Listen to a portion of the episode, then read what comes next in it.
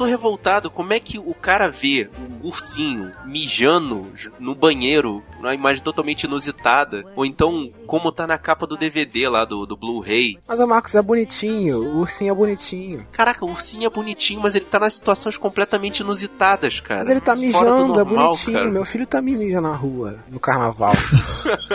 é bonitinho. Caraca, que mãe, que pai é esse, cara, que vai ver? Eu não sei em que planeta esse negócio tem sentido pra criança. A capa não tem sentido. Cara, olha só, em pleno século XXI, você olha um cartaz desse no cinema, ah, vê Ted, ursinho, mas aí vê o ursinho, vamos dizer, com a garrafa de cerveja na mão. O que que o pai sensato vai fazer? Ele vai pegar o celular dele que tem tá no Wi-Fi do shopping, ou então vai entrar num computador lá em algum lugar e vai no YouTube, escreve Ted Não, dá trailer. muito trabalho, dá muito trabalho. Dá muito trabalho criar um trauma eterno na criança, cara. Não precisa nem ir no YouTube. Meu filho pediu pra ver o filme do ursinho bonitinho e o Ted. Ou então chega no atendimento ali do cinema, né, pra, pra, pra vendedora do ingresso e fala: Olha só, esse filme tem alguma cena fora do comum? Não, vem cá, já começa que tá errado. Já começa que tá errado que vendedora não tinha que estar vendendo ingresso pra criança. Não, mas aí ela não vai saber. O pai vai dizer assim: Ah, vou fazer uma surpresa pro meu filho. Deixa ele na lojinha de brinquedo e vai pro cinema comprar os ingressos. A mulher Ah, vê, isso tem um cara ser. comprando dois, três ingressos. Ele não vai saber, ela não vai saber, entendeu? Não, isso pode ser, mas se tá com a criança do lado, ela não tem que vender. Porque o TED não é pra menores. Concordo. Porque, assim, tipo, é, eu, eu vi isso na época, eu não fui ver no cinema, mas eu vi sim. Tava lá na fila, ele tava em cartaz, e aí foi um pai com uma criança pra comprar o ingresso. E ele falou: Ó, eu quero comprar pro Ted, duas entradas. Aí a mulher perguntou, foi até ali no, no Shopping Nova América, pro pessoal que não saca, fica no Rio de Janeiro, na Zona Norte, blá blá blá. A questão é que a mulher falou: Olha, senhor, tem cenas não recomendadas pra menores de 16 anos, o senhor vai levar o seu filho? Aí ele falou: Não, eu vou, mas o moleque já saca das manhas, juro pra você, isso eu falou ia falar isso mesmo. agora, meu filho é O esperto. moleque já saca das manhas. Mas você queria o quê? Você tá no Rio de Janeiro. É malandro.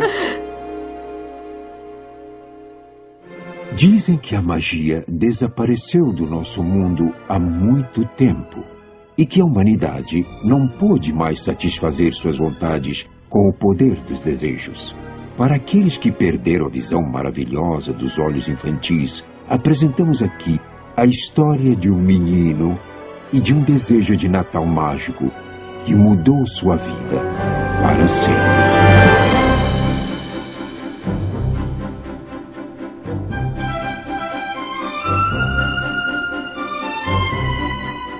Guerreiros em Guarda. Eu sou o Marcos Moreira Eu sou o Rafael Mota. Eu sou Clarice Machado. Eu sou Ivanildo Campos. e esse é o Sabre na Nós. Podcast.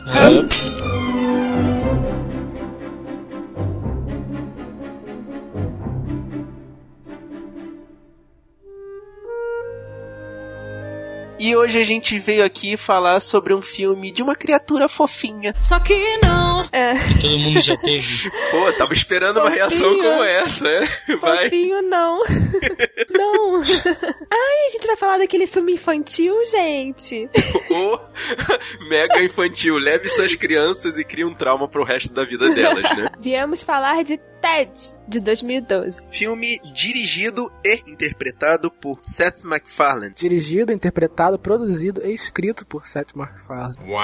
Nossa senhora. É, ele, fez, ele fez a porra toda, e É. dublado também. Exatamente. a gente já falou do Seth MacFarlane no podcast de um milhão de maneiras de pegar na pistola. Link no post. E repetindo, né? Esse cara tem dinheiro, né? Porque ele junta, né? Uma galera, uma galera cara, né? De, de Hollywood e faz um filme bem produzido, né? Na minha opinião, esse cara tem um networking legal, cara. Sim. Ele junta a galera porque os filmes são ruins. Me desculpem, tá? Roteiro, Ah, não. roteiro. Não, roteiro. Não, E aí, O Ted Ele- não é ruim, não, cara. Assim, o milhão de maneiras de pegar na pistola, a gente foi falando assim, ah, mas é legal aqui, mas é legal ali. Cara, eu vi Ted pela primeira vez pra fazer esse podcast e eu achei legal. eu achei menos pior que Um Milhão de Maneiras. Caraca, gente.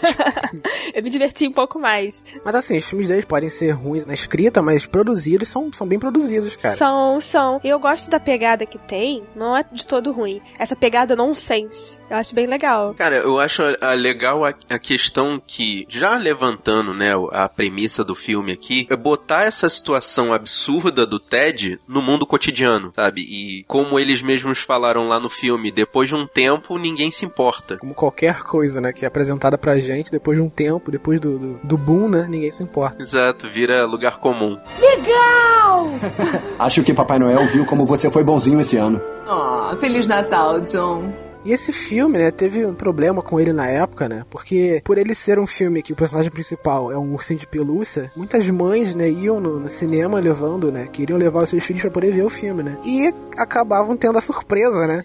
que o filme não é pra criança. De forma alguma o filme é pra criança. Cara, mas é o que a gente já tava conversando. Muito absurdo ver um ursinho nessas situações assim e não querer pelo menos ver o trailer pra ver como é que é antes de levar seu filho no cinema, né? Mas você. Eu não, eu não, eu não tenho argumentos. Sabe por quê?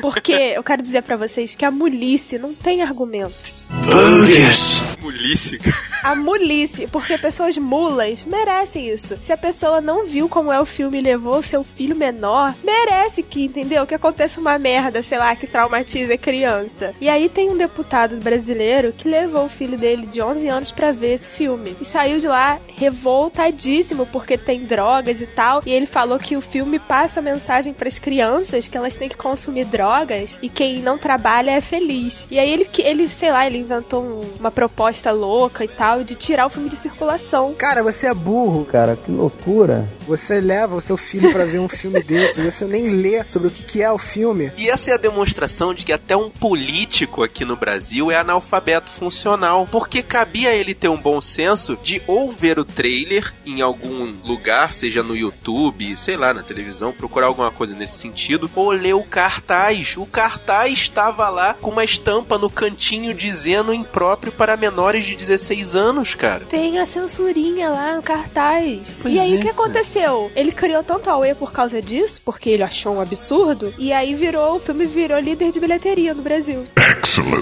Sim. Pois é, fez um efeito reverso, bem feito, senhor deputado. Acabou promovendo o filme. Como tudo que tem marketing negativo acaba sendo promovido. Promovendo o filme, é, criando páginas no Facebook. A polêmica chama atenção, Mas né? pra falar a verdade, de filme todo mundo tava achando que era filme pra criança. Aí o cara fala, o cara vai lá e vê o filme e fala, não, é filme de comédia, tem essas coisas, todo mundo se interessou. Se você ficou muito curioso, guerreiro, a gente vai deixar um link no post de uma notícia aqui pra você dar uma olhada. Você tá falando? Por que tanta surpresa? Foi você quem desejou isso, não foi? E vamos partir pro elenco dessa bagaça. No papel principal, a gente tem o Mark Wahlberg fazendo... Caraca, eu juro que era o Matt Damon. What? Eu confundo o Mark Wahlberg com o Matt Damon. Às vezes eu confundo também, eu vou, eu vou aceitar essa, eu não vou Caraca, rir não. como assim? Matt Damon Não, é bem mais só- bonito. Hum, cara, não faz isso não.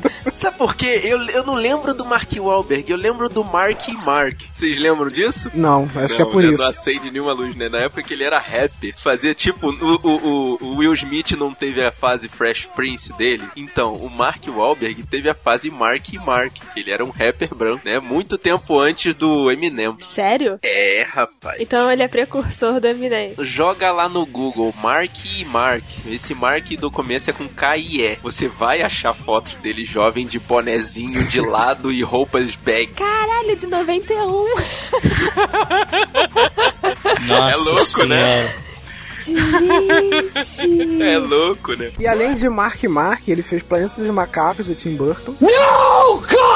Ah, Jesus, não, não vejam. Por favor, não, não, não. Vejam. Não, Veja, não. Acho que é só o Rafael que gosta desse filme. Uma Saída de Mestre e Transformers. Por que você tinha que citar Transformers, cara? É, é essencial, porque Transformers é, é mais um desses filmes ruins que é tão ruim que dá a volta e fica bom. É.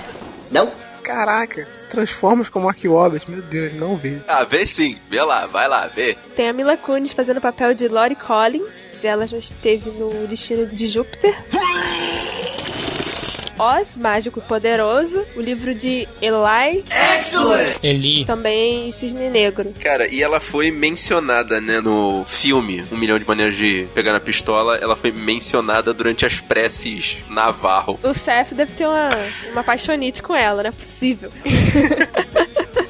E claro, participações especiais Flash, né? E Ryan Reynolds fazendo o mesmo, o mesmo papel, mesma participação que ele teve no Um Milhão de Maneiras, né? Quer dizer, ele entra, não fala nada, ele só aparece. Não, mas dessa vez ele beija Né? na boca de uma seja, dos não, caras lá, criada, né, cara? Já foi criada uma piada com ele, entendeu? Nesses filmes já. Pelo menos dos filmes do Seth, né? É. E a participação, cara, do Flash Gordon original, o Sam Jones. Que ainda tava legal, hein? Mesmo pra aquele filme. Vamos ser melhores amigos de verdade? De verdade.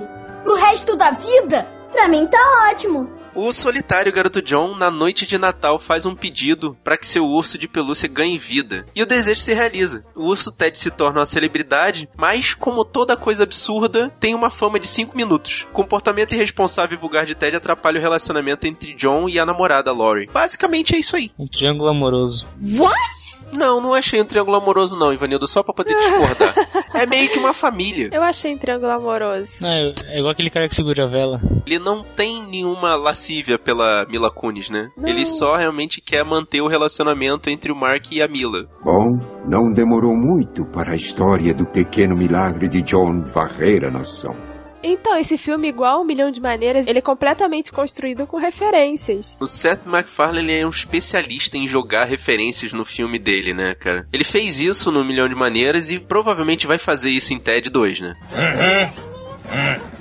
Mas o que eu achei mais chamativo desse filme é que as partes que pelo menos eu achei realmente engraçadas estão bem no começo, quando o, o John ainda é criança, ou lá no final, tipo, no final do filme, ele solta um montão de piada na sequência que eu achei incrível. A hora do spoiler. A hora do spoiler. A hora do spoiler. A hora do spoiler. A hora do spoiler. A hora do spoiler.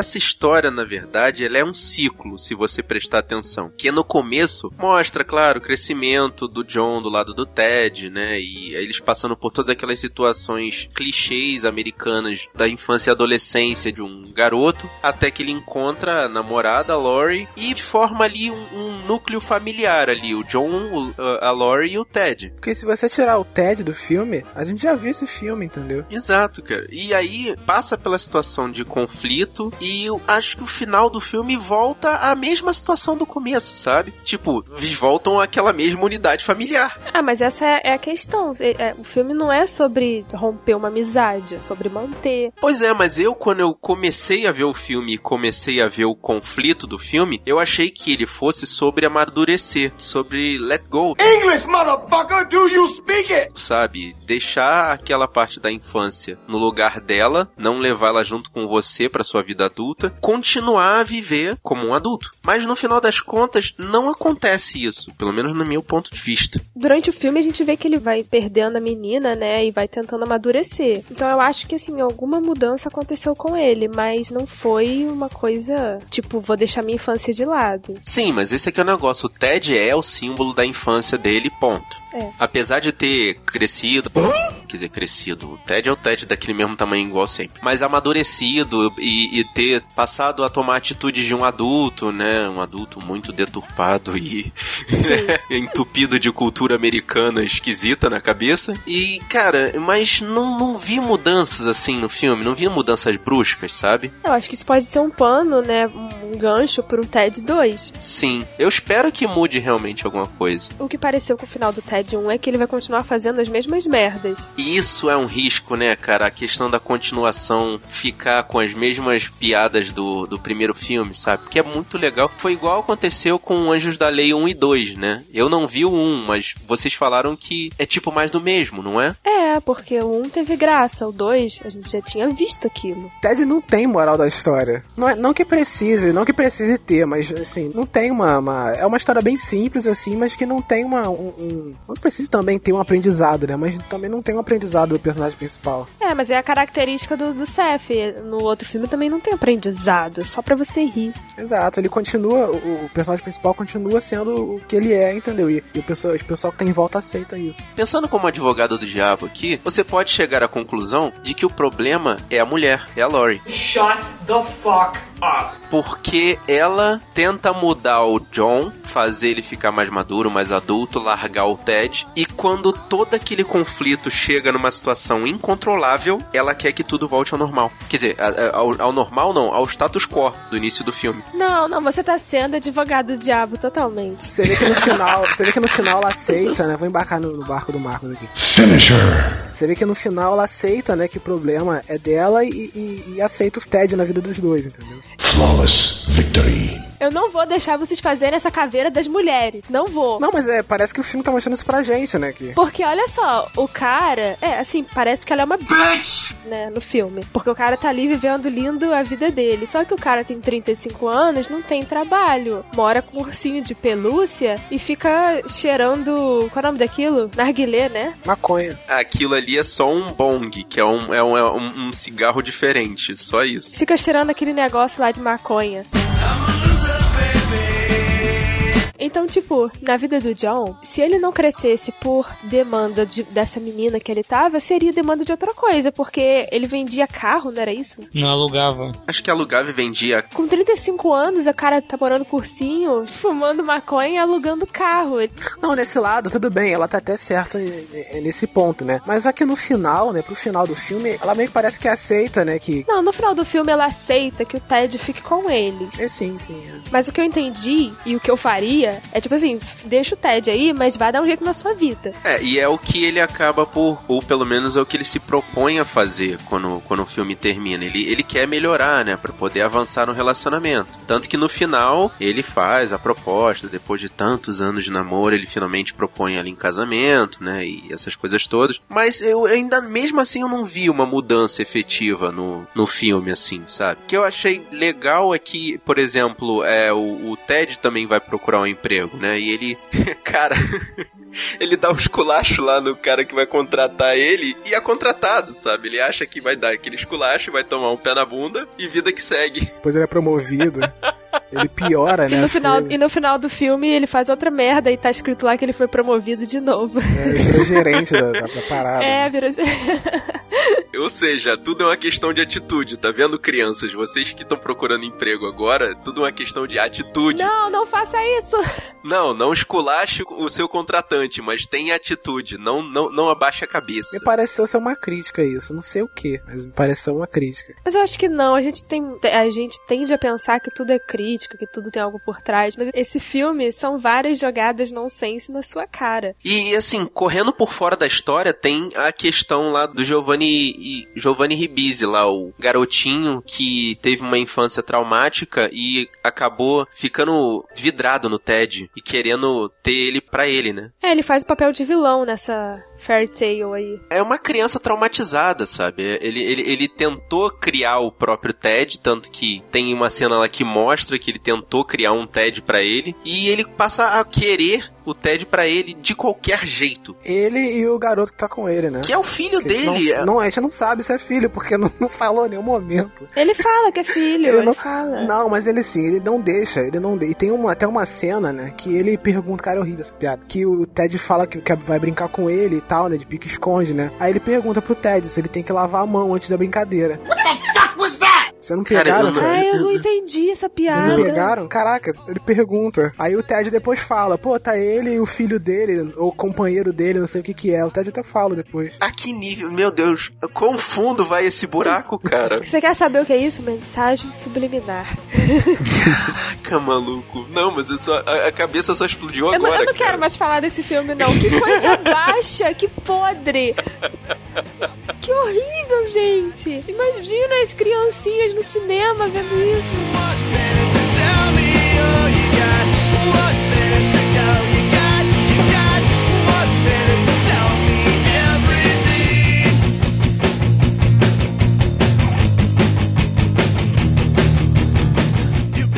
Ok, guerreiro, olha só, veja esse filme pela sua própria conta e risco, mas lembre-se de tudo que a gente falou até agora. Depois você volta aqui, entra no sabrenanois.com.br e deixa sua mensagem no nosso post, ou então você manda um e-mail pra gente, sabrenanois.gmail.com. A gente também tem nossa conta no Facebook, no facebook.com.br sabrenanois, no Twitter, que é o twitter.com.br sabrenanois, ou no Instagram, que é o instagram.com.br sabrenanois. Segue a gente lá. Querendo receber essa e várias outras missões, que não seja até de dois, você aproveita esse no nosso feed, ou então procura a gente na iTunes Store. E você gostou desse podcast? Mostra pros seus amigos, mostra para aquele amigo que tem problemas de maturidade, Mostra pra aquele cara que ainda não cresceu e tá vivendo com os pais até hoje, com 40 anos. mostra para aquele cara que ainda dorme agarrado no ursinho. Espalha a palavra dos guerreiros da nós.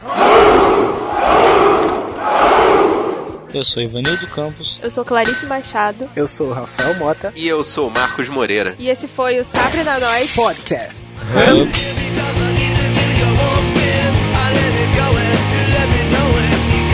One minute to go, you got, you got one minute to tell me all you got. One minute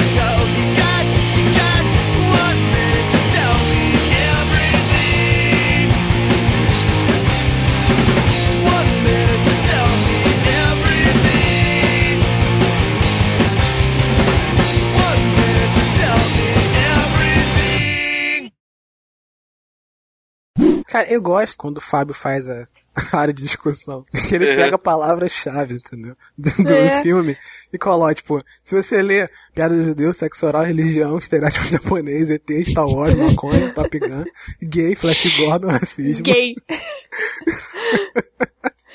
Merda, Peido. Peido, Testículos.